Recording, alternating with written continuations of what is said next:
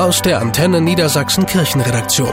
Kirche Live in Niedersachsen und Bremen. Mit Steffi Behnke. Die Anschläge in Hanau und Halle, die Ermordung des Kasseler Regierungspräsidenten Walter Lübcke, Verbrechen mit rechtsextremem Hintergrund schockieren uns immer wieder. Jetzt hat Hermann Hamann für die katholische Arbeitnehmerbewegung ein altes Verbrechen ausgegraben und einen Film über Bernhard Schoppmeier gedreht. Der Politiker und Sekretär der Osnabrücker Arbeiterbewegung wurde kurz nach dem Zweiten Weltkrieg aus einem Hinterhalt erschossen. Wahrscheinlich, weil er dabei helfen wollte, Deutschland nach dem Krieg ohne Nationalsozialisten wieder aufzubauen. Also er hat sehr deutliche Forderungen gestellt, die Nazis aus allen Ämtern und Bereichen herauszunehmen. Und das hat ihn wahrscheinlich letztlich das Leben gekostet, weil man vermutet, dass auch ein Nazi ihn erschossen hat. Das war im Juni 1945. Aufgeklärt wurde der Mord nie. Auch der Film kann keine endgültige Antwort auf diese Frage geben, sagt Hermann Hamann.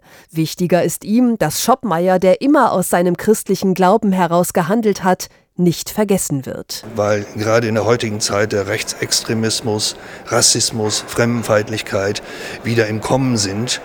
Und von daher ist Schoppmeier schon eine, eine Art Vorbild im Hinblick darauf, sich dem zu widersetzen. Sich widersetzen, das beginnt schon im Kleinen, sagt Hamann, und das kann jeder in seinem Umfeld ganz einfach tun. Das ist etwas, was heute eigentlich auch wichtig ist, dass wenn man erkennt, da ist Fremdenfeindlichkeit, da ist Rassismus, dass man auch seine Stimme erhebt, dass wir uns auch äußern, wie auch immer, in Leserbriefen, auf Veranstaltungen, auf Diskussionen, in, in der Nachbarschaft, unter Kollegen und so weiter. In Osnabrück trägt mittlerweile das Haus der Wohnungslosenhilfe des Sozialdienstes katholischer Männer Bernhard Schoppmeyers Namen. Kirche Live in Niedersachsen und Bremen aus der Antenne Niedersachsen Kirchenredaktion.